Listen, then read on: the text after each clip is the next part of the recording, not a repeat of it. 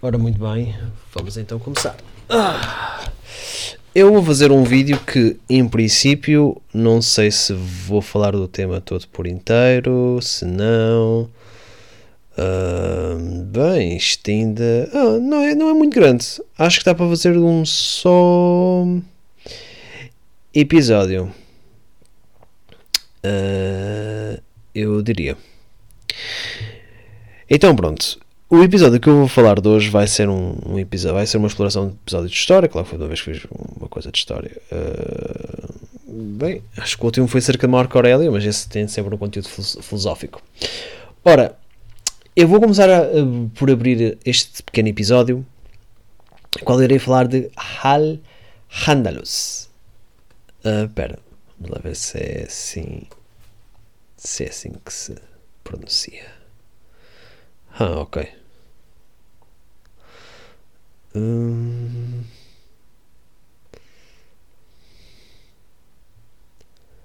Al-Andalus. Al-Andalus. Oh, pensava que era uh, inglês. É. Ok.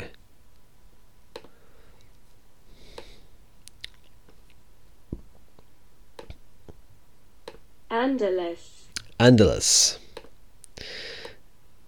E em português. Espera, mas para isto vou aqui.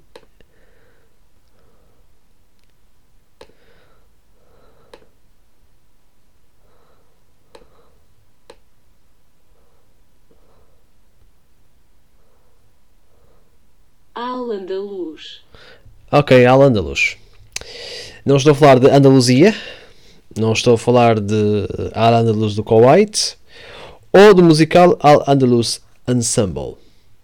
Mas estou a falar, uh, digamos, do nome que os árabes davam à Península Ibérica que estava conquistada sobre eles durante. começou durante o, século VIII. Até, eu vou falar disso muito, muito especificamente, né? e depois terei para ir a explorar o nome de, de Al-Andalus. Uh, mas porquê é que eu decidi buscar uh, falar a história acerca desta região, desta região hoje não existente, né, que é a atual Espanha e Portugal. E não sei se também dou ramos, pronto. Um, foi porque surgiu um, um, assim, uma série de vídeos feitas por um canal que é o, Brasão de Armas. Uh, dois destes vídeos eram um pouco acerca de, de pronto, do, dos muçulmanos históricos e acontece que ele usava como, principalmente como fonte principal, uh, o Al-Andalus, isto é, os muçulmanos da, da Península Ibérica. O que acontece? Pelos vistos, houve algumas pessoas que não reagiram bem. Um, e achei interessante esta conversa toda. E eu então uh, vou ler um pouco acerca da Andaluz e vou tentar descobrir a verdade, mais que a verdade. A questão é que esta situação é assim um, um bocadinho mais grave, porque Tiago Braga parece tentar desmentir que não havia assim tanta não haveria assim tanta liberdade que se acreditava que se havia de, nesse lugar. Eu li alguns vídeos do eu, os vídeos do Germano Saraiva realmente parecia indicar que início as coisas até não eram más para quem fosse judeu ou cristão sobre domínio muçulmano e que havia pouca diferença indo sobre subjugação uh, cristã e às vezes até era pior, mas com o tempo os muçulmanos foram ficando mais extremistas, que estavam na, na Ibéria, ficando mais radicais, podemos dizer assim, e essa liberdade foi-se perdendo. Sem falar que, pronto, guerra é guerra, não é? Não interessa se depois o, o teu opressor seja bonzinho. é irónico. E pronto. Uh, seja como for, eu quero acrescentar um bocadinho mais para essa conversa e vamos ver até onde a gente vai ir.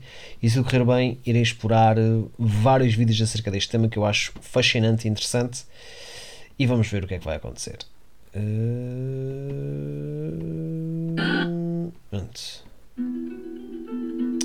Começamos então pelo nome. O nome da Andaluzia. O topónimo Al-Andalus é atestado pela primeira vez por inscrições em moedas cunhadas em 1716 pelo novo governo muçulmano da Península Ibérica. Essas moedas, chamadas dinares, foram inscritas em latim e árabe. A etimologia do nome Al-Andalus foi tradicionalmente derivada do nome dos vândalos, vândalos, vândalos em espanhol. No entanto, propostas des- desde a década de 1980 desafiaram essa tradição. Em 1986, Joaquim Valve propôs que Al-Andalus era uma corruptela do nome Atlantis. Heinz Alm, em 1989, derivou o nome de um termo gótico, Yaldalut. E, em 2002, Georg Bosson sugeriu sua derivação de um substrato pré-romano. Olha que interessante, porque eu sempre achei que era uma coisa que viesse frontalmente de algumas palavras do, do antigo língua, língua, eh, língua árabe. Engraçado, porque está aqui o nome de Inares, provavelmente viria a ser dinheiro. Mas hoje então passar à história. E Al-Andalus começou por ser uma província do Califado Omíada, que fazia parte da conquista Omíada da Espanha. Facto, isto passou por uma, várias eras. ah, passamos. Bom, Al-Andalus foi mais uma era dos, cali, dos califas. Ah, houve a de Maomé, 622-632, estou a falar precisamente do Califado Omíada, o Califado Rashidun, 632-631, e o Califado Omíada, que é o atual, ah, que foi daquela altura, 661-650. Durante o califado do califa Omíada Al-Walid I, comandante moro Tariq ibn Ziyad liderou um exército de 7 mil homens que desembarcou em Gibraltar 30 de abril de 711, aparentemente para intervir em uma guerra eh, civil visigótica. Depois de uma vitória decisiva sobre o rei Roderick na Batalha de Guadalete em 19 de julho 711, Tariq ibn Ziyad, acompanhado pelo governador árabe Musa ibn Nusayr de Ifriqiya, colocou a maior parte do reino visigótico sob o domínio muçulmano em uma campanha de 7 anos. Eles cruzaram os Pirineus e ocuparam a Septimânia visigótica do sul da França. Isto é um bocado dramatizado do livro Eurico Presbítero. A maior parte da Península Ibérica tornou-se parte do Império Omíada em expansão, sob o nome de Al-Andalus. Foi organizada como uma província subordinada a Ifríquia. Portanto, nas, nas primeiras décadas, os governadores de Al-Andalus foram nomeados pelo emir de Cairoan, em vez do califa de Damasco. A capital regional foi estabelecida em Córdoba e o primeiro influxo de colonos muçulmanos foi amplamente distribuído. O pequeno exército que Tariq liderou da conquista inicial consistia principalmente de berberes, enquanto a força predominante árabe de Musa, de mais de 12 mil soldados, era acompanhada por um grupo de Moai, isto é, muçulmanos não árabes, que eram clientes dos árabes. Os soldados berberes que acompanhavam Tariq foram guarnecidos do centro e do norte da península, bem como dos Pirineus, enquanto os conquistadores berberes que se seguiram se estabeleceram em muitas partes do país, norte, leste, sul e oeste. Os judeus visigóticos que concordaram em conhecer a soberania muçulmana foram autorizados a manter seus feudos, notavelmente em Múrcia, Galícia e no Val do Ebro. Visigodos resistentes refugiaram-se do Cantábrico, terras altas onde esculpiram o estado tra traseiro, o rei das Astúrias. Ok. Por isso, a província da Andaluz em 750 era constituída por Califado Umayyad, com uma parte norte do reino das Astúrias, e depois havia o Império Carolingiano que fazia parte da França.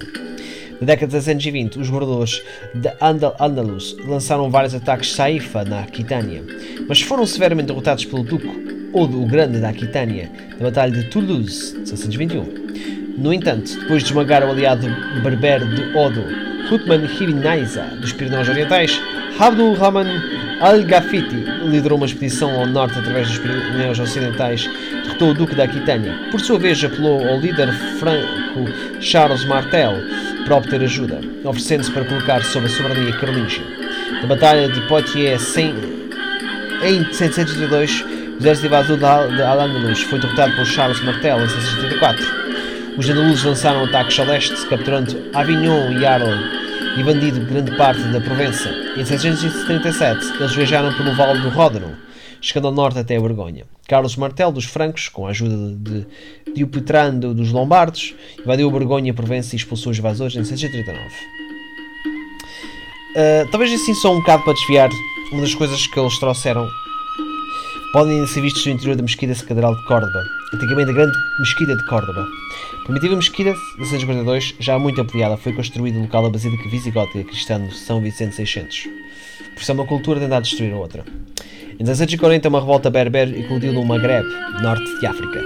Para reprimir a rebelião, o califa Omíada Hisham despachou um grande exército árabe, composto por regimentos, junte-se, de Bilad Hasham, para o norte da África. Mas o grande exército Omíada foi esmagado pelos rebeldes berberes da Batalha de Bagadura, no Marrocos. Animados pelas vitórias de seus irmãos norte-africanos, os berberes de Al-Andalus rapidamente levantaram a sua própria revolta. As, as, as guarnições berberes do norte da Península Ibérica se mutinaram. Depuseram os seus comandantes árabes e organizaram um grande exército rebelde para marchar contra as fortalezas de Toledo, Córdoba e Algeciras. Em 641, Baj, Balj Bishir liderou um destacamento de cerca de 10 mil soldados árabes através do estreito. O governador árabe de Al-Andalus, unido a esta força, esmagou os rebeldes berberes em uma série de batalhas ferozes em 742. No entanto, uma briga imediatamente eclodiu entre os comandantes sírios e andaluzes, os chamados árabes originais, e os contingentes anteriores. Os sírios os derrotaram na dura batalha de Aqua Portora em agosto de 742, mas eram poucos para se impor da província. A disputa foi resolvida em 743, quando Habuli Qatar Haluzam, o novo governador de El Andalus, designou os sírios a feudos regimentais El Andalus. O junto de Damasco foi estabelecido em Elvira, Granada, a Jordânia junto em Raio, Málaga e Arquidona, o Filastine em Medina, Sidónia e Jerez, o junto em Mesa, Hims, em Sevilha e Nibela. E o junto Kinajerim em Jaén. O junto egípcio foi dividido entre Beja, Alentejo, oeste e Tudmir, Múrcia a leste. A escada dos sírios aumentou substancialmente o elemento árabe da Península Ibérica e ajudou a fortalecer o domínio muçulmano no sul. Mas, ao mesmo tempo, não querendo ser governados, os juntos sírios levavam uma existência de anarquia feudal autónoma, desestabilizando severamente a autoridade do governador de Al-Handalus. Uma segunda consequência significativa da revolta foi a expansão do reino das Astúrias, então confinada em enclaves das terras altas da Cantábria. Depois que as guarnições berberes rebeldes evacuaram as fortalezas da fronteira norte, o rei cristão Alfonso I das Astúrias começou a tomar imediatamente os fortes vazios para si, adicionando rapidamente as províncias do noroeste da Galícia e Leão ao seu reino incipiente.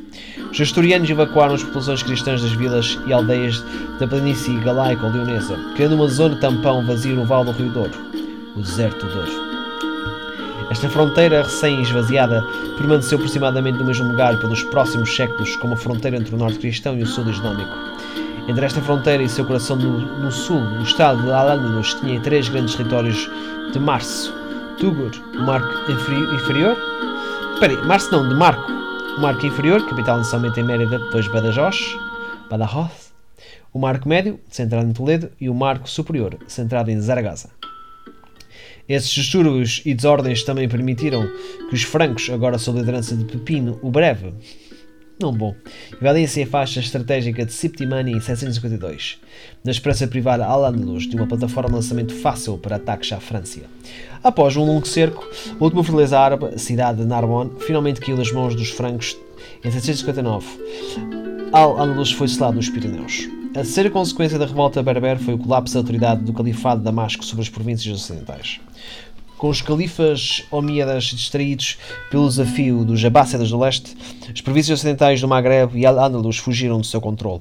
Por volta de 745, os Fírides, um lustrocan árabe local descendente de Hogba ibn Nafi al-Firi, tomaram o poder das províncias ocidentais e as governaram quase como um império familiar privado.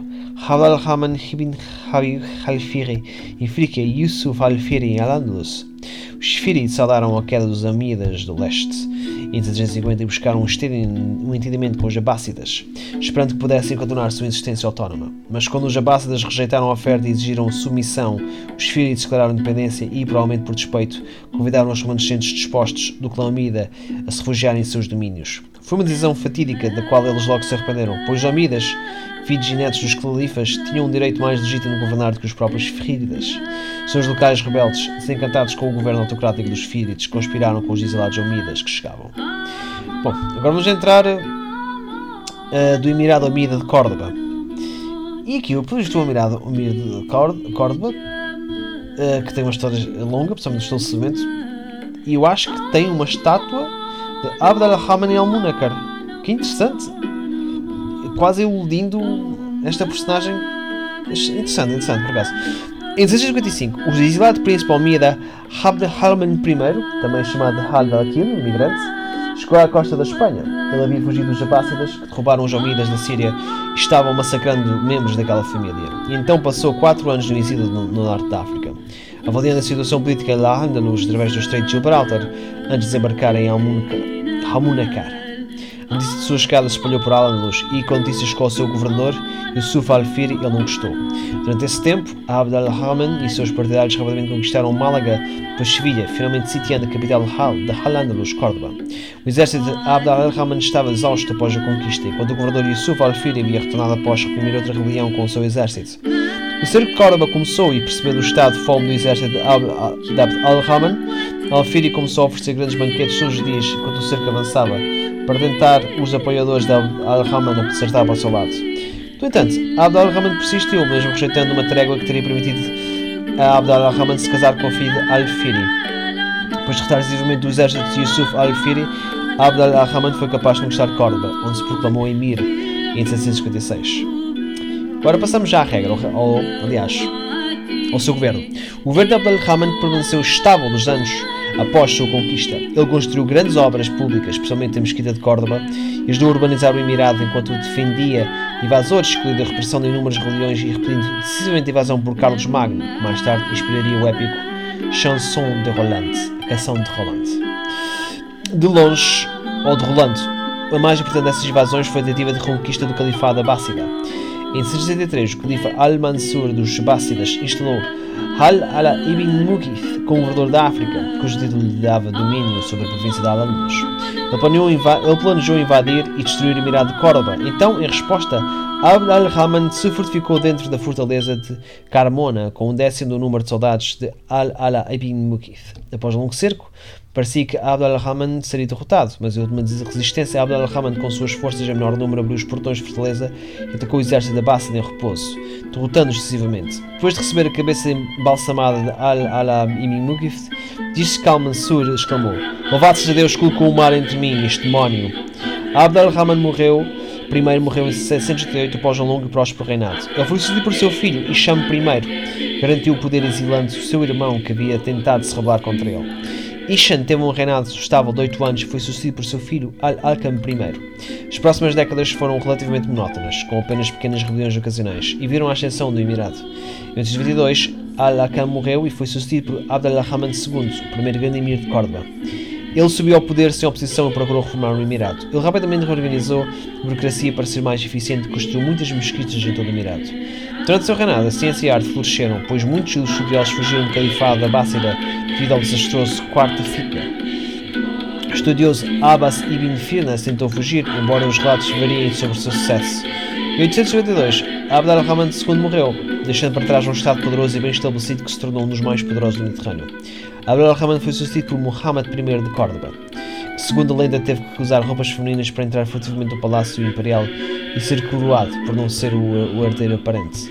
Seu reinado marcou um declínio no Emirado, que foi encerrado por Abd al-Rahman III. Seu reinado foi marcado por várias rebeliões que foram maltratadas e enfraqueceram o Emirado, mais desastrosa após a rebelião de Umar ibn Afsun. Quando Muhammad morreu, ele foi sucedido pelo emir Abdullah ibn Muhammad al-Humaydi, cujo poder mal alcançava fora da cidade de Córdoba. Enquanto Ibn Afsun estava ao sul, Abdullah não fazia quase nada e lentamente tornou-se cada vez mais isolado, mal falando com ninguém.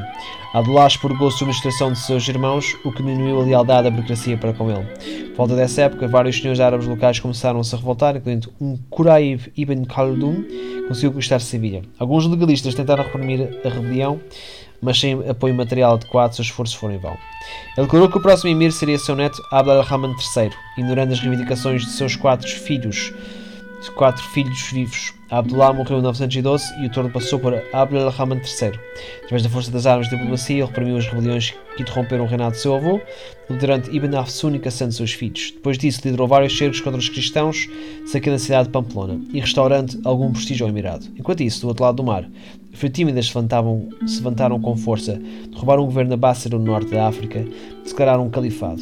Inspirado por esta ação, Abd al-Rahman juntou-se à rebelião e declarou-se califa em 929. Uau! Mosaico que cobriu o mirrado dentro da mesquita de Córdoba. Bastante bom. Bom, ainda assim o califado de Córdoba em 910 era bastante grande. Claro que já dessa altura uh, reinos como a Galícia, Santiago, Leão, Castela, Casi, Pamplona, Barcelona, Gasconia e Toulouse já estavam em força. Mas o califado de Córdoba estava também.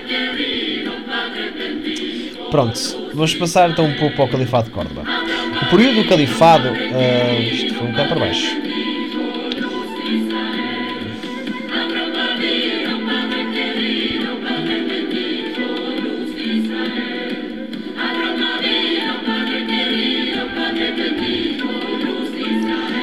Afinal tem mais do que eu pensava. O califado é visto como a idade de ouro de Al-Ándalus. Culturas produzidas por irrigação, juntamente com alimentos importados do Oriente Médio, forneceram à área ao redor de Córdoba e algumas outras cidades da Andaluzia um setor económico agrícola que era de longe mais avançado da Europa. Provocando a Revolução Agrícola Árabe. Entre as cidades europeias, Córdoba sob o califado com uma população de talvez 500 mil habitantes, eventualmente ultrapassou Constantinopla como a maior e mais próspera cidade da Europa. Dentro do mundo islâmico, Córdoba foi um dos principais centros culturais, obra de seus mais importantes filósofos cientistas, notadamente Abul Cassis e Averroes. Tiveram uma grande influência na vida intelectual da Europa medieval. Muçulmanos e não muçulmanos frequentemente vinham do exterior para estudar das famosas bibliotecas e universidades de Al-Andalus, especialmente após a conquista de Toledo em 1085 e o estabelecimento de instituições de tradução como a Escola de Tradutores de Toledo. A mais notável deles foi Michael Scott, 1100 cerca de 1175 a 1235. A cerca de 1235. Boas obras de Ibn Rushd, Averroes e Ibn Sina, Avicena, para a Itália. Esta transmissão de ideias afetou significativamente a formação do Renascimento Europeu. Califado de Córdoba também tinha amplo comércio com outras partes do Mediterrâneo, incluindo partes cristãs. Os bens comerciais incluíam itens de luxo, seda, cerâmica, ouro, alimentos essenciais, cereais, azeite, vinho e recipientes, como cerâmica para armazenar produtos perecíveis. Século X, os amalfitanos já comercializavam sedas ifriquiano e bizantinas da Córdoba Unida. Referências posteriores a mercadores amalfitanos foram algumas vezes usadas para enfatizar a idade do ouro anterior de Córdoba. Egito Fatímida também era fornecedor, fornecedor de artigos de luxo, incluindo presas de elefante e cristais brutos ou esculpidos. Os Fatímidas eram tradicionalmente considerados os únicos fornecedores de tais, bem, tais bens, mas também eram conexões valiosas com Gana. O controle dessas rotas comerciais foi motivo de conflito entre os Omídas e os Fatímidas. Agora vamos passar ao período das taifas. E vamos ver o que é que é um taifa.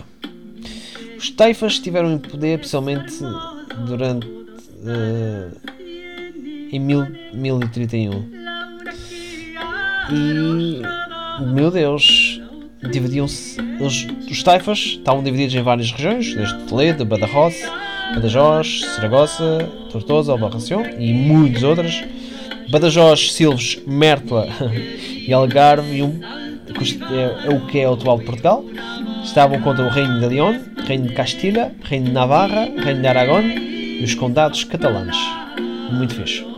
O Califado de Córdoba efetivamente entrou em colapso durante uma guerra civil ruinosa entre 1009 e 1013, embora não tenha sido finalmente abolida até 1031, quando Al-Andalus se dividiu em vários mini-estados e principados independentes chamados taifas. 1013, invasores berberes saquearam Córdoba, massacrando seus habitantes, pilhando a cidade e incendiando o complexo do palácio. As maiores taifas a surgir foram Badajoz, Batalis, Toledo, Tulatioa, Zaragoza, Zaragosta e Granada, Canastra.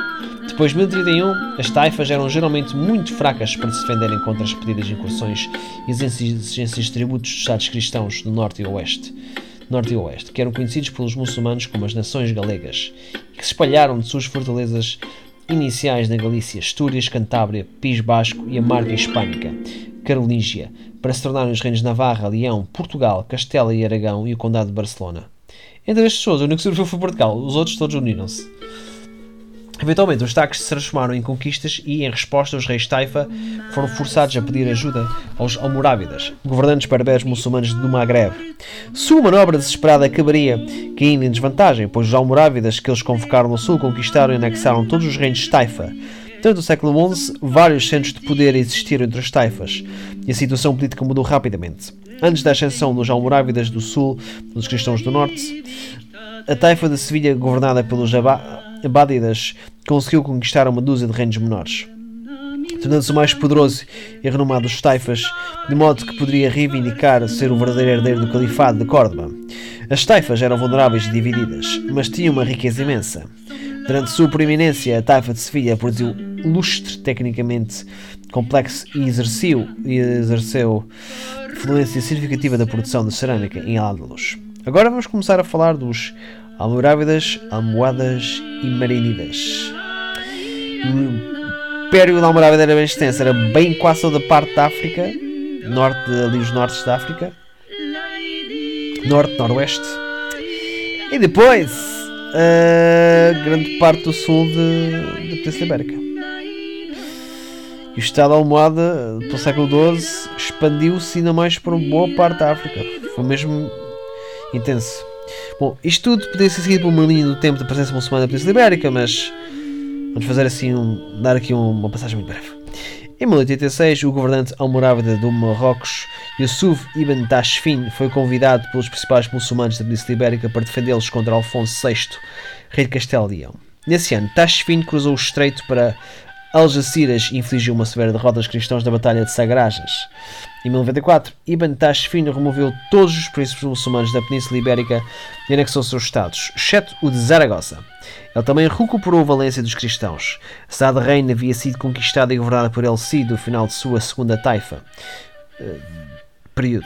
A dinasti- a dinastia almorávida fez sua capital em Marrakech, de onde governou os seus domínios Al-Ándalus, ao Marrocos.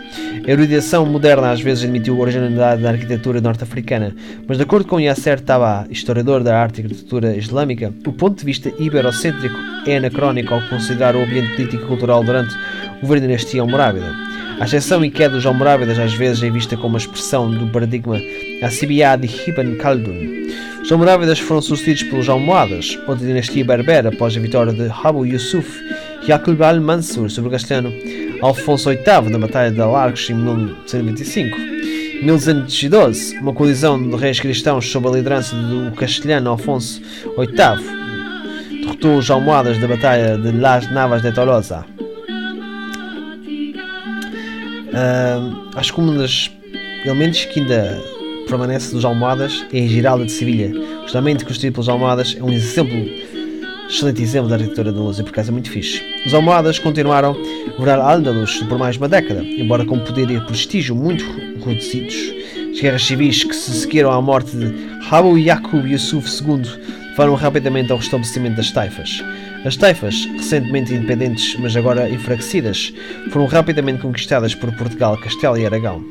Após a queda de Múrcia, em 1953, e Algarve, em 1959, apenas o Emirado de Granada permaneceu como Estado muçulmano na Península Ibérica, tributário de Castela até 1422. Uma parte do seu tributo era paga em ouro, que era transportado para a Península Ibérica desde os atuais Mali e Burkina Faso, pelas rotas mercantes do Saara.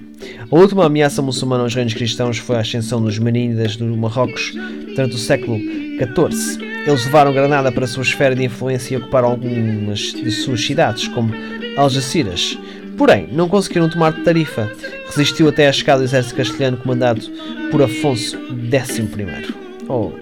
O rei castelhano, com a ajuda do rei Afonso IV de Portugal e Pedro IV de Aragão, derrotou decisivamente os Marínidas da Batalha do Rio Salado em 1340 e tomou Algeciras em 1344. Gibraltar, então sob domínio granadense, foi sitiada em 1349-50. Alfonso XI e a maior parte de seus exércitos pereceram pela peste negra. Seu sucessor Pedro Castela fez as pazes com os muçulmanos e voltou as suas atenções para as terras cristãs, sendo um período de quase 150 anos de rebeliões e guerras entre os Estados cristãos que garantiram a sobrevivência de Granada. Então vamos passar ao Emirado de Granada, sua queda e consequências. Alguns elementos que ainda representam, ah, ah, digamos, o Emirado de Granada, a dinastia nagerina e a Guerra de Granada, é um fragmento tecido de ser da última dinastia muçulmana Andalus, a dinastia Najaride. 1232 1492, com a inscrição epigráfica Glória ao Nosso Senhor o Sultão. De meados do século XIII e finais do século XIV, o único domínio renascente do Al-Andalus é o Emirado de Granada, uma fortaleza muçulmana da Península Ibérica. O Emirado foi estabelecido por Muhammad ibn al-Hamar em 1930 e era governado pela dinastia Nazaride, dinastia reinante mais longa da história de Al-Andalus. Embora cercado por terras castelhanas, o Emirado era rico por estar fortemente integrado nas redes comerciais do Mediterrâneo e desfrutou de um período de considerável prosperidade cultural e económica. No entanto, durante a maior parte de sua existência, Granada foi um estado tributário com os emires nageridas pagando tributos aos reis castelhanos. O status de Granada como estado tributário e sua localização geográfica favorável, com a Serra Nevada como barreira natural, ajudou a prolongar o domínio na Nasrida e permitiu que o Emirado prosperasse como um interposto regional com o Maghreb e o resto da África. A cidade de Granada também serviu de refúgio para os muçulmanos que fugiam durante a Reconquista, aceitando numerosos muçulmanos expulsos das áreas controladas pelos cristãos, dobrando o tamanho da cidade, mesmo tornando-se um dos maiores da Europa ao longo do século XV em termos de população. O Reino Independente de Nasri também era um centro comercial no Atlântico Mediterrâneo e era frequentado especialmente por mercadores genoveses. Seja uma representação de Manuel Gómez Moreno González do século XIX da família de Muhammad XII, que vamos falar mais eh, em breve, no Alhambra, momentos após a queda de Granada. Em 1469, o casamento de Fernando de Aragão e Isabel Castela marcou o lançamento do ataque final ao Emirado. O rei e a rainha convenceram o Papa Sisto IV a declarar sua guerra uma, cruzada. Os reis católicos esmagaram um centro de resistência após o outro, até que finalmente, em 2 de janeiro de 1922, após um longo cerco, o último sultão do Emirado, Maomé XII, rendeu a cidade e o palácio fortaleza, o renomado Alhambra, que levou então à queda de Granada. Nessa altura, os muçulmanos de Castela somavam meio milhão. Após a queda, 100 mil morreram ou foram escravizados, 200 mil emigraram e 200 mil permaneceram como a população residual. O domínio cristão é intolerável e passou para o norte da África. De acordo com as condições das capitulações de 1492, os muçulmanos de Granada seriam autorizados a continuar a praticar a sua religião. Pronto, isto foi tudo durante a Corte dos Leões vista de Alhambra, Palácio de Nasri de Granada. Bastante lindo. Conversões forçadas em massa de muçulmanos em 1499 levaram a uma revolta que se espalhou para Alpujarras e, os, e, as montanhas de Ronda. Depois dessa revolta, as capitulações foram revogadas. Em 1502, os reis católicos decretaram a conversão forçada a todos os muçulmanos que viviam sob o domínio da coroa de Castela. Embora nos reinos de Aragão e Valência, ambos agora parte de Espanha, a prática aberta do Islã fosse permitida até 1526. Os descendentes dos muçulmanos foram expulsos da Espanha entre 1609 e 1614 que faz parte então, da expulsão dos moriscos. A última acusação em massa contra moriscos por práticas cripto-islâmicas ocorreu em Granada em 1627, com a maioria dos condenados recebendo sentenças relativamente leves. A partir de então, o Islã indígena é considerado extinto na Espanha. É assim. Então, falamos da história. Agora vamos passar para a sua ciência. Houve muitos avanços científicos especialmente nas áreas de medicina, astronomia e agronomia em Al-Andalus. Córdoba serviu como um importante centro para esse crescimento científico, com uma grande quantidade desses avanços ocorrendo durante o governo de Abdel-Rahman III de 929 a 961 em parte devido à exposição de cientistas e traduções de obras gregas e persas mais antigas durante esse tempo. Os estudiosos geralmente trabalharam em muitos assuntos diferentes e sobrepostos, por isso é difícil colocar os disputos aqui em um único campo cientificado. Falaremos então da medicina. Notáveis cirurgiões, médicos e estudiosos de medicina da Al-Andalus incluem Ibn al-Bayatar, falecido em 1248, Abu al-Kazim al-Zaral al-Lukasis, falecido em 1013, Muhammad al-Shafra, falecido em 1260, Abu Marwan Abdullah Malik ibn Habib, falecido em 1853, e Abu Marwan ibn Zur, Avenzuar, falecido em 1102. Nota particular é Al-Zahri, que é considerado por muitos como provavelmente o maior médico em toda a história do Islã ocidental. Por volta do ano 1000 depois de Cristo, ele escreveu um livro com um título que se traduz aproximadamente como O Arranjo do Conhecimento Médico para aquele que não é capaz de compilar um livro para si mesmo. Kitab al-Starif Miman Ashiza Halal Talif. Não sei bem inglês, mas pronto. Uma enciclopédia médica abrangente com o objetivo de resumir todo o conhecimento médico existente na necessidade de estudantes e profissionais confiarem em vários textos médicos. O livro é conhecido por seu capítulo sobre cirurgia, que inclui ilustrações importantes de instrumentos cirúrgicos, bem como secções sobre cauterização, extinções, veneção e feridas, e sobre fixação óssea. Centenas de anos após sua publicação, foi um dos textos médicos mais usados por estudantes e médicos e foi trazido para o hebraico, latim e castelhano. Esta enciclopédia também é significativa por incluir experiências pessoais de Al-Zarawin como cirurgião e que forneceu importantes estudos do caso para aspirantes a cirurgiões. Isso o distingue de outras obras médicas estritamente factuais da época, especialmente o Canon de Medicina de Ibn Sina. Outros textos médicos importantes incluem o Comprehensive Book on Simple Drugs and Foodstuffs de Al-Baitar, pronto, está em inglês, uma enciclopédia com descrição, descrições dos usos médicos de mais de 1004 plantas e outros tipos de remédios, Pronto, o livro chama-se Um Livro Compreensivo em Drogas Simples e Coisas de Comida. Pronto, o outro é e o livro de medicina dos árabes de Ibn Habib, Kitab Kitbib al-Arab, um resumo histórico de medicina árabe até o século IX. O trabalho de Ibn Habib é significativo porque é um dos mais antigos escritos conhecidos do campo da história da medicina árabe até o século IX. O trabalho de Ibn Habib é significativo porque é um dos mais antigos escritos conhecidos do campo da medicina profética, que usa hadiths para criar diretrizes medicinais baseadas no Islã. O seu livro é significativo porque utiliza princípios da medicina galénica, como o humorismo e a teoria dos quatro temperamentos, como base de suas recomendações médicas. A família Ibn Zur desempenhou um papel muito importante na produção do conhecimento médico da luz, ao dar origem a cinco gerações de especialistas médicos, nomeadamente nas áreas das ciências dietéticas e medicamentosas. Abu Marwin ibn Zur, falecido em 1962, é particularmente notável por escrever o livro de moderação, Kitab al-Aqistad, um tratado sobre terapia geral. O livro dos alimentos, Kitab al-Agriya, o sobre alimentos e regime, contém orientações para uma vida saudável. E o Kitab al-Taisir, um livro escrito para funcionar como um compêndio para o Coligé de Ibn Rushd. Em Kitab al-Tazir, ele fornece uma das primeiras descrições clínicas do ácaro da Sardana. Vamos passar à astronomia.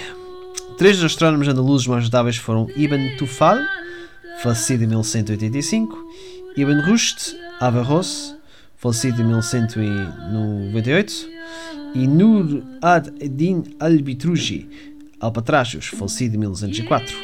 Todos viveram na mesma época e concentraram seus trabalhos astronómicos da crítica e revisão da astronomia ptolemaica no problema do enquanto em seu modelo astronómico. Em vez disso, eles aceitaram o modelo de Aristóteles e promoveram a teoria das esferas homocêntricas. Acredita-se que Al-Bitruji tenha estudado com Ibn Tufail e o livro de cosmologia de Bitruji, Kitab fi Aliyah, construído sobre o trabalho de Ibn Tufail, bem como de Ibn Rushd, Ibn Baiji e Maimonides. O estilo livre era superar as dificuldades físicas inerentes aos modelos geométricos do Almageste de Ptolomeu e descrever o cosmos de acordo com a física aristotélica ou neoplatónica, o conseguiu fazer até certo ponto.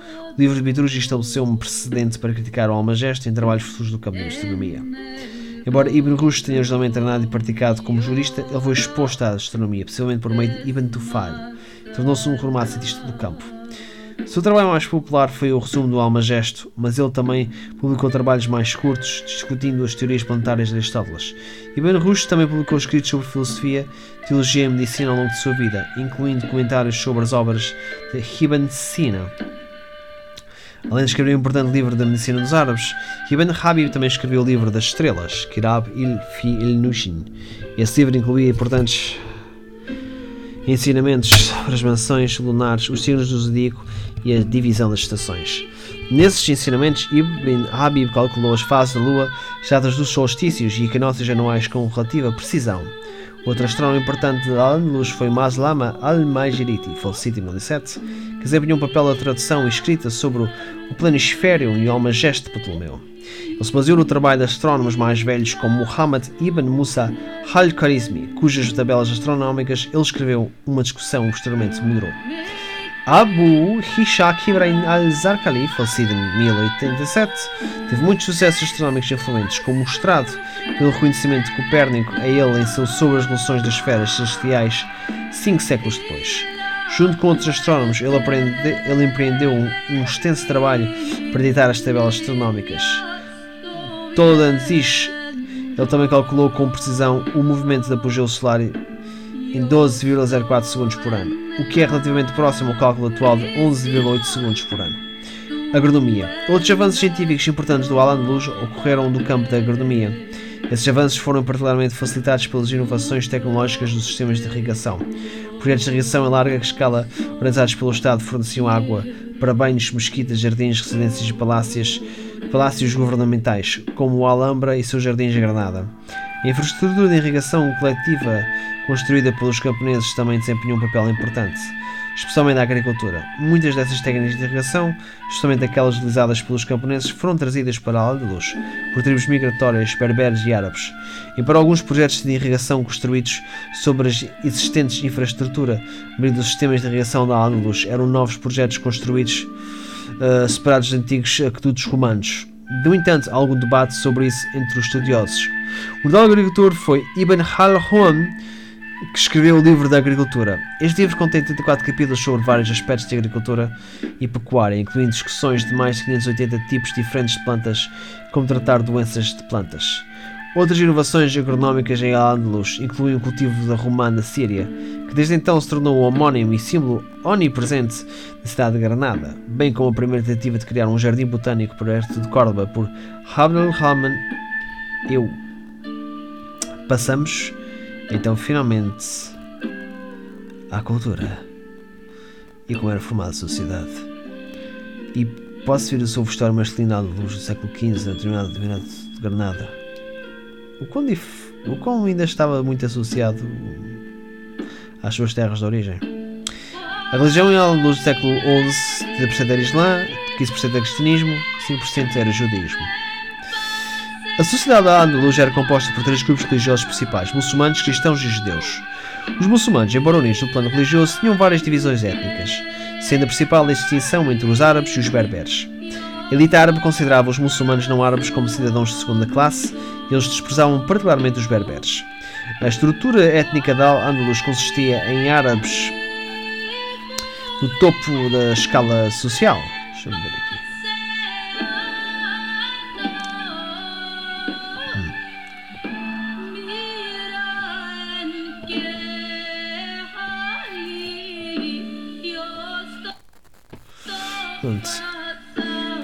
Ética de Al-Andalus consistia em árabes no topo da escala social, seguidos por, em ordem decrescente, berberes, muladis, moçárabes e judeus.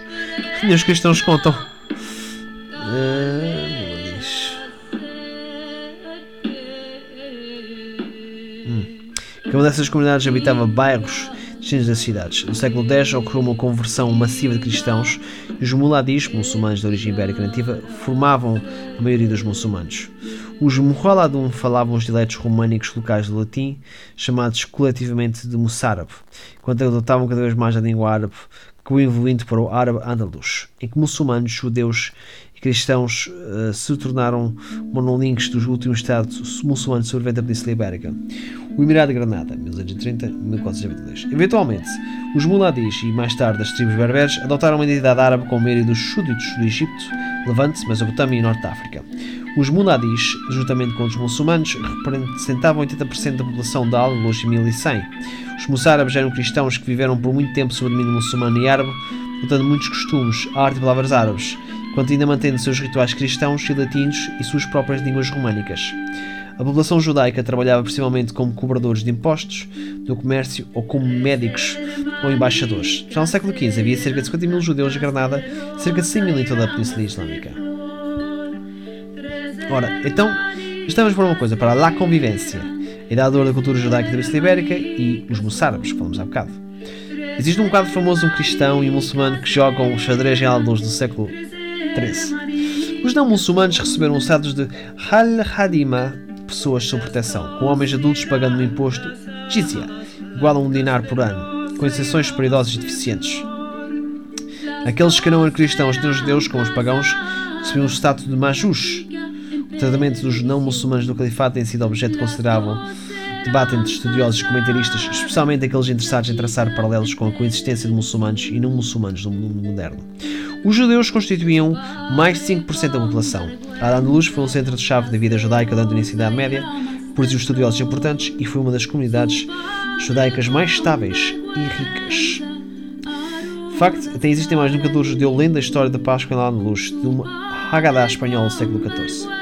O período mais longo de tolerância relativa começou depois de 912, com o reinado de Abd al-Rahman III e seu filho Al-Alkam II. E os judeus da Al-Andalus prosperaram, dedicando-se ao serviço do califado de Córdoba, estudo das ciências ao comércio e indústria, especialmente pelo comércio de seda e escravos, que assim promoveu a prosperidade do país. O sul da Península Ibérica tornou-se um asilo para os judeus oprimidos de outros países. Sob os almorávidas e os almohadas pode ter havido perseguição intermitente aos judeus, mas as fontes são extremamente escassas e não dão uma imagem clara, para a situação parece ter piorado depois de 1160. Pogroms muçulmanos contra judeus em todo, a deluge ocorreu em Córdoba, 1111, não, 1011 e em Granada, 1106. No entanto, acredita-se que massacres de Timis sejam raros da história islâmica. Os almohadas, que haviam assumido controle dos territórios almorávidas do Maghreb e da Andaluzia, em 1947, ultrapassaram em muitos os almorávidas em perspectiva fundamentalista e tratam os não muçulmanos com severidade. Diante da escolha entre a morte ou a conversão, muitos judeus cristãos emigraram. Alguns, como a família de Maimonides, fugiram para o leste, para as terras muçulmanas mais tolerantes.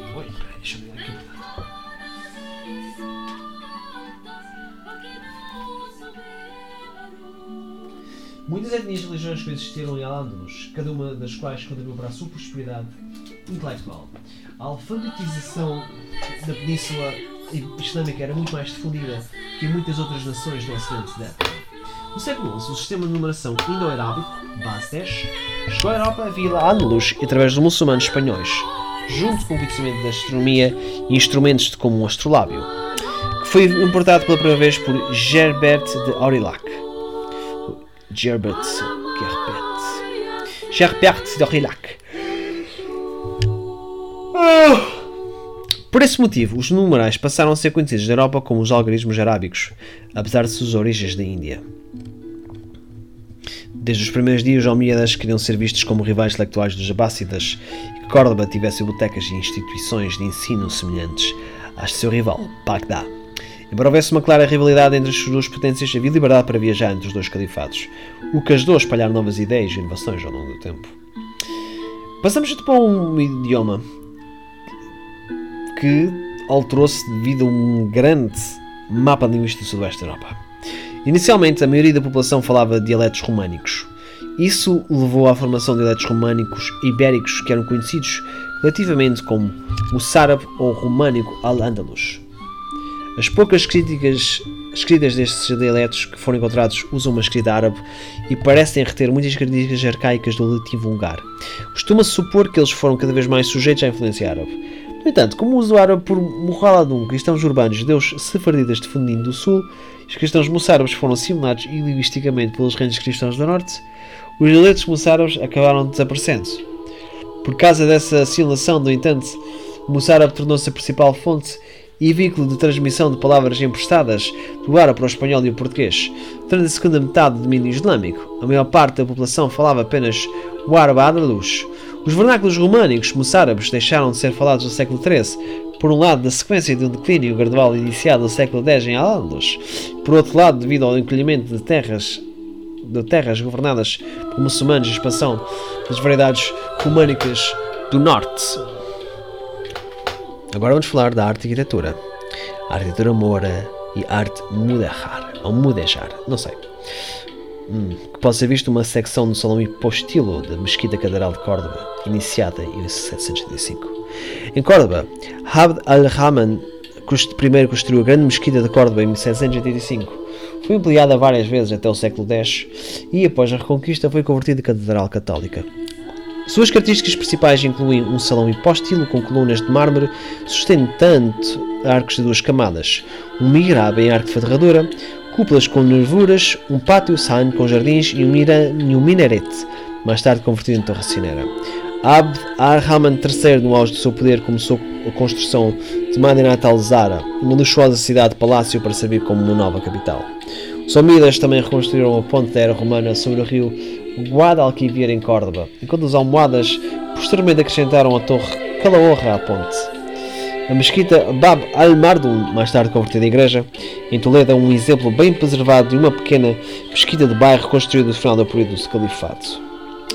O Pixis de Al-Mughira, um caixão de marfim esculpido feito em Madinat al-Zara, datado de 978. As oficinas oficiais do Califado, como as de Madinat al-Zara, fabricavam produtos de luxo para uso na corte ou como presente para convidados, aliados e diplomatas, o que estimulava a produção artística. Muitos objetos produzidos nas oficinas do Califa foram posteriormente incorporados às coleções de museus catedrais cristãs da Europa. Entre os objetos mais famosos deste período estão as caixas de marfim esculpidas com motivos vegetais, figurativos e epigráficos.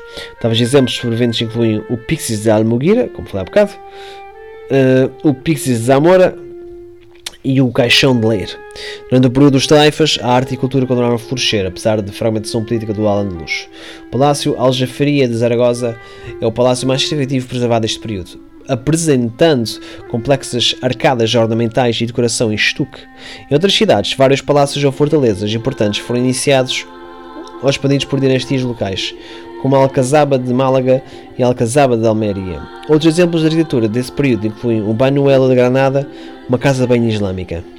Em Sevilha, os governantes almohadas construíram a grande mesquita de Sevilha, mais tarde transformada na Catedral de Sevilha, que consistia em uma sala de orações hipostila, um pátio, agora conhecido como Pátio de Los Naranjos ou Pátio das Laranjas, e um enorme minarete, torre, agora conhecido como a Giralda. O minarete foi posteriormente ampliado após ser convertido em torre cineira da atual catedral. A arquitetura almohada promoveu novas formas Desculpa. e desenhos decorativos como arco multifoil e o motivo sebaca, provavelmente influenciados pela arquitetura do período califado do Córdoba. Uh, temos a Alhambra iniciada pelo primeiro emir Nazrida Ibn Halmar do século XIII. Artistas intelectuais se refugiaram em Granada depois. Um, hum, depois os reinos cristãos se expandiram cientificamente do século XIII. Os palácios da Alhambra e Generalife em Granada refletiam, refletem a cultura e a arte dos últimos séculos de domínio muçulmano de Al-Andalus. O complexo foi iniciado por Ibn Al-Ahmar e o primeiro Emir Najrida e as últimas grandes edições foram feitas durante os reinados de Yusuf I, 1103, 1353 e o Muhammad V, 1153 e 1321 integra edifícios e jardins com as qualidades naturais do, do, local, é um testemunho da cultura andaluza e das habilidades dos artesãos, artesãos e construtores muçulmanos de sua época. A arquitetura nasrida continua as tradições anteriores de arquitetura andaluza, ao mesmo tempo em que as sintetizou em seu próprio estilo distinto, que tinha muitas semelhanças com a arquitetura marinha contemporânea do Norte da África. Caracteriza-se pelo uso do pátio como espaço central e unidade básica em torno da qual se organizam outros salões e quartos. Padas normalmente tinham recursos da água, seu centro, com uma piscina flexível uh, ou uma fonte. A decoração foi focada no interior dos edifícios e foi executada principalmente com mosaicos de azulejos das paredes inferiores e estuques esculpidos das paredes superiores. Padrões geométricos, motivos vegetalistas caligrafia foram os principais tipos de motivos decorativos. Além disso, esculturas semelhantes a estalactites, conhecidas como carnas, foram usadas para características tridimensionais como tetos abobados, particularmente durante o reino de Muhammad V e depois. Mesmo depois que os territórios muçulmanos foram conquistados pelos reinos cristãos, a arte e a arquitetura da Andaluzia continuaram a aparecer por muitos anos, como um estilo prestígio sob novos patronos cristãos que abrigavam artesãos muçulmanos, tornando-se o que é conhecido como estilo muderrar, em homenagem aos muderrares ou muçulmanos sob o regime cristão. Ou regra. Numerosos exemplos são encontrados nas primeiras igrejas de Toledo, por exemplo, a igreja de São Romano, século XIII, deixados de Aragão como Zaragoza e Teruel. Entre os exemplos mais famosos está o Alcázar da Sevilha, antigo Palácio Abadite e Almohade, reconstruído por governantes cristãos como Pedro Castela, que em 1974 começou a adicionar novas secções de estilo morisco com a ajuda de artesãos muçulmanos da Granada e Toledo. Algumas sinagogas judaicas sobreviventes dos séculos XIII XIV uh, também foram construídas ou reconstruídas em estilo modernar sob domínio cristão, como a sinagoga de Santa Maria La Blanca em Toledo, reconstruída em sua forma atual por volta de 1950, a sinagoga de Córdoba, 1915, e a sinagoga de El Tránsito, 1955 1957. Ora, vamos passar aos alimentos e agricultura. O cultivo da cana-de-açúcar chegou ao sul da Península Ibérica do século XVI uh, depois Cristo, da conquista e administração árabe da região. A divisão de bananas da Índia para a Península Ibérica durante o domínio islâmico também tornou-se verdade. Isto foi o tempo da Revolução Agrícola Árabe, o surgimento da cozinha mediterrânica e o canate, que não sei bem o que é. Uh, que parece ser uh, um sistema de transporte de água num arquífero ou poço de água para a superfície através de um aqueduto subterrâneo. O sistema se originou aproximadamente 3 mil do que é hoje o Irão. Uma variedade de alimentos, especiarias e colheitas foram introduzidos na Espanha e na Síria durante o domínio árabe, por meio de redes comerciais do mundo islâmico. Estes incluem cana-de-açúcar, arroz, algodão, alfafa, laranjas, limões, damascos, espinafres, berinjelas, cenouras, açafrão e bananas. Os árabes continuaram o cultivo extensivo e a produção do azeite, as palavras espanholas para óleo e azeitona. Azeite, aceituna respectivamente, são derivadas do árabe al-zait, que significa o suco da azeitona, e romãs, o símbolo heraldo da Granada da época clássica greco-romana. A influência árabe ainda perdura da culinária espanhola através dessas frutas, legumes, especiarias e técnicas culinárias e agrícolas. Um dos maiores, uh, um dos maiores palmeirais do mundo, chamado Palmeiral de Elches foi estabelecido por árabes, pelos árabes entre os séculos 7 e 10 para facilitar o cultivo de frutas, incluindo romã e tâmaras, e vegetais sob a, sob a, sombra fresca, palmeiras e canais de irrigação, e é citado pelo Unesco como um exemplo de transferência de prática, práticas agrícolas de um continente, Norte da África, para o outro, Península Ibérica da Europa.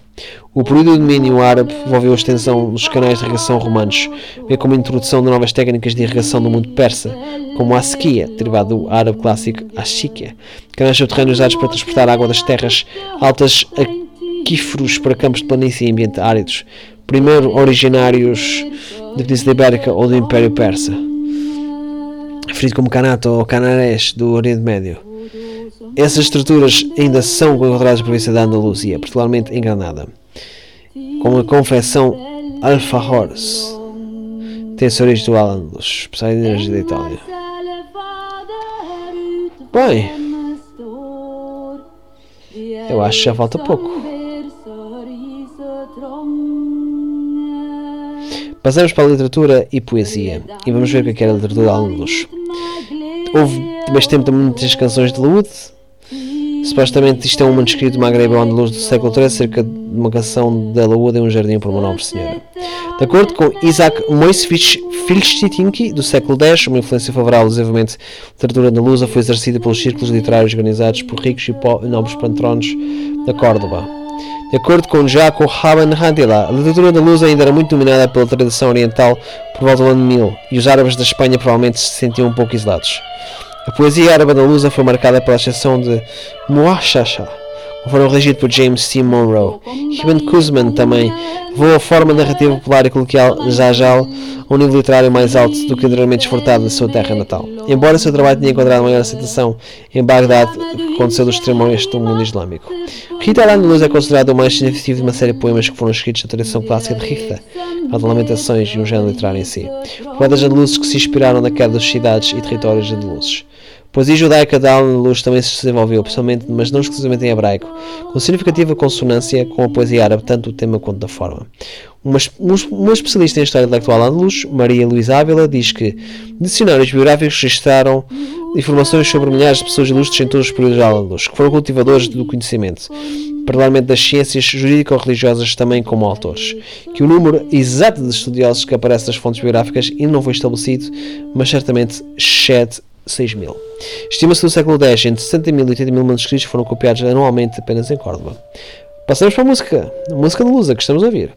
A música de Alan Luz representa uma tradição musical influente e altamente considerada.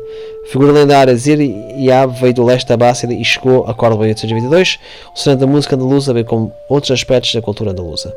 Formas poéticas como o Muhashashá, o Carajá, o Naomba e o Zajal são proeminentes da música andaluza. Agora vamos falar da filosofia especificamente a filosofia andaluz e a filosofia islâmica precoce. O historiador Said al-Andalus escreveu que o califa Abd al-Rahman III colecionou bibliotecas de livros que concedeu patrocínio a estudiosos de medicina e ciências antigas. Mais tarde, Al-Mustansir al-Kam II foi ainda mais longe construiu uma universidade e biblioteca em Córdoba. Córdoba tornou-se um dos principais centros mundiais de medicina e debate filosófico. Averroes fundador da Escola de Filosofia Averroísta, foi influente na extensão do pensamento secular da Europa Ocidental. Detalhe de Triunfo de Santo Tomás de Andrea Bonato. Quando o filho de Al-Alkam, Ishandr II, assumiu o poder real, foi sido ao Egip Al-Mansur ibn Haban Hamir. Al-Mansur era um homem que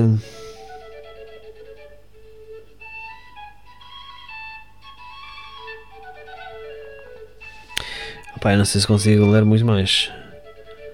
Ah, já falta pouco. Onde é que eu ia?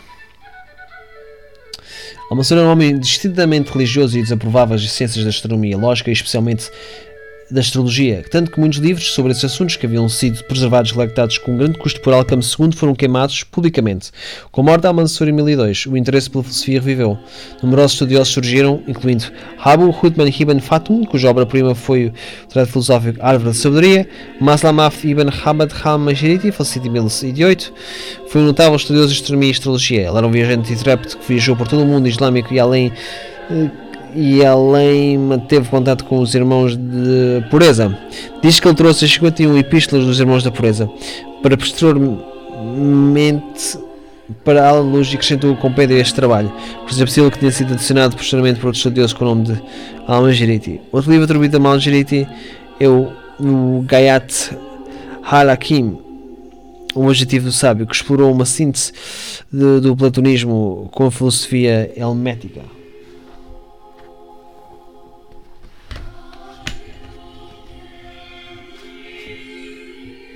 Era um caso.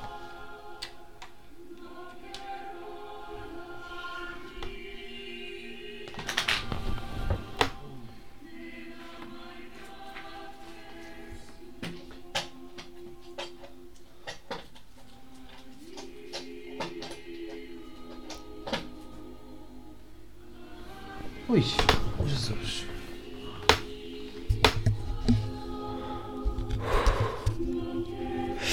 Seu uso descatamento levou o livro a ser amplamente descartado nos últimos anos, embora o Sufi comunidades continuaram a estudá-lo.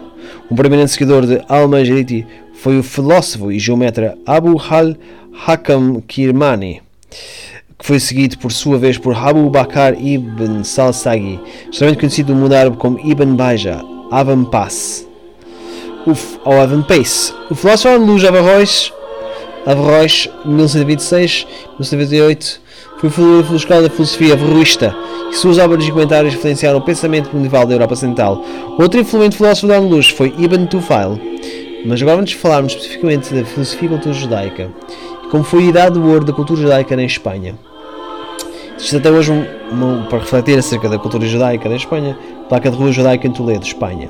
Está escrito Travesía del Judío.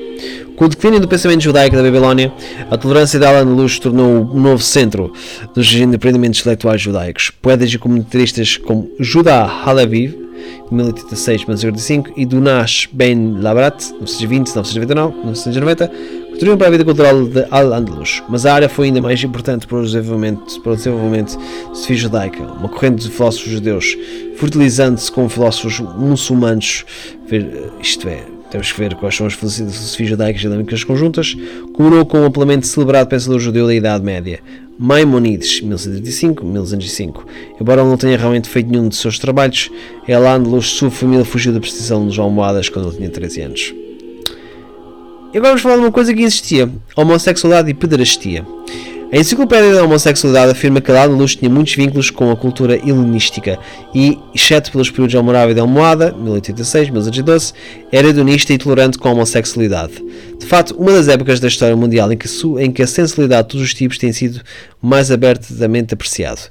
Governantes importantes como Abd al-Rahman III, Al-Qam II e Shem II e Al-Mutamid escolheram abertamente meninos com parceiros sexuais e mantiveram catamitas. A prostituição homossexual foi generalizada e seus clientes vinham de níveis mais altos da sociedade do que os das prostitutas heterossexuais. Os versos de Ibn Quzman descrevem um estilo de vida abertamente bissexual. Antologias andaluza da poesia como o Hayat al-Muhazin, o Hayat al-Muhammazin são conhecidos em parte por sua homoerótica e abundante poesia pederástica. Tais temas também foram encontrados na poesia judaica sefardita da época. No livro Medieval Iberia, na Enciclopédia, Daniel Eisenberg descreve a homossexualidade como uma questão simbólica chave durante a Idade Média da Península Ibérica, afirmando que em Andaluz os prazeres homossexuais eram muito apreciados pela elite intelectual e política. As evidências incluem o comportamento de governantes como Abd al-Rahman III, Al-Qam II e II e Al-Mutamid, que mantinham abertamente harems masculinos. As memórias de Abdullah ibn Bulugin, último rei de Granada, fazem referências a prostitutos masculinos que cobravam taxas mais altas e tinham uma clientela de classe mais alta do que suas contrapartes femininas. As críticas repetidas aos cristãos, especialmente poesia abundante e amor entre homens adultos, são encontrados. Embora as práticas homossexuais nunca tenham sido oficialmente toleradas, as proibições contra elas raramente eram aplicadas e geralmente não havia sequer a pretensão de fazê-lo. As relações homossexuais masculinas permitiam práticas sexuais não procriativas e não eram vistas como uma forma de identidade. Muito pouco se sabe sobre o comportamento homossexual das mulheres. Pois! Vamos passar para outro tema também não muito controverso: escravidão. A escravidão existia tanto no Al-Andalus muçulmano quanto nos reinos cristãos. E ambos os lados da fronteira religiosa seguiam o costume de não escravizar pessoas de sua própria religião. Consequentemente, os muçulmanos foram escravizados em terras cristãs, quando os cristãos e outros não muçulmanos foram escravizados em Al-Andalus. Os mouros importaram escravos cristãos brancos desde o século VIII até o final da reconquista do final do século XV. Os escravos foram exportados da seção cristã da Espanha, bem como da Europa Oriental, Sacaliba. A escravidão Sacaliba em Al-Andalus foi especialmente proeminente do Califado de Córdoba, onde os escravos brancos constituíam a maior parte do pessoal administrativo dos tribunais e palácios. Os escravos do Califa eram frequentemente escravos Sacaliba europeus, traficados do norte ao leste da Europa. Quando os Sacaliba masculinos podiam trabalhar em várias tarefas, como escritórios da cozinha, falcoaria, hortelã, oficinas têxteis, administração ou guarda real. No caso dos guardas da harém, eram castrados. As Sacaliba, as Sacaliba femininas eram colocadas no harém. O harém podia conter milhares de concubinas escravas. O harém de Abd al-Rahman I consistia em 6.300 mulheres. Eles eram apreciados por sua pele clara. As concubinas jauaris foram educadas em habilidades para agradar seu mestre e muitas tornaram conhecidas e respeitadas por seu conhecimento em uma variedade de assuntos, desde música até medicina.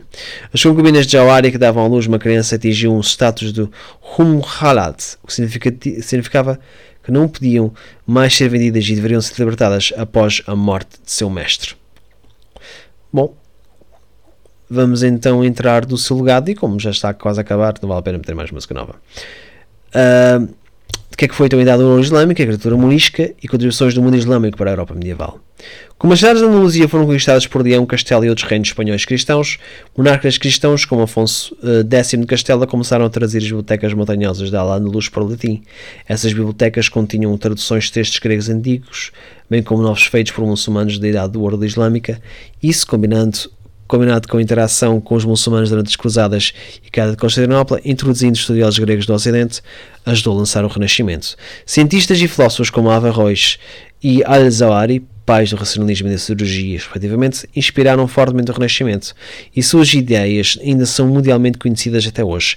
Al-Andalus também deixou a arte e a arquitetura, até alguma, algumas das arquiteturas islâmicas da Idade de Ouro, mais bem preservadas do mundo, como exemplos como a Catedral de Córdoba, a Alhambra, Giralda e, muito e muitos mais.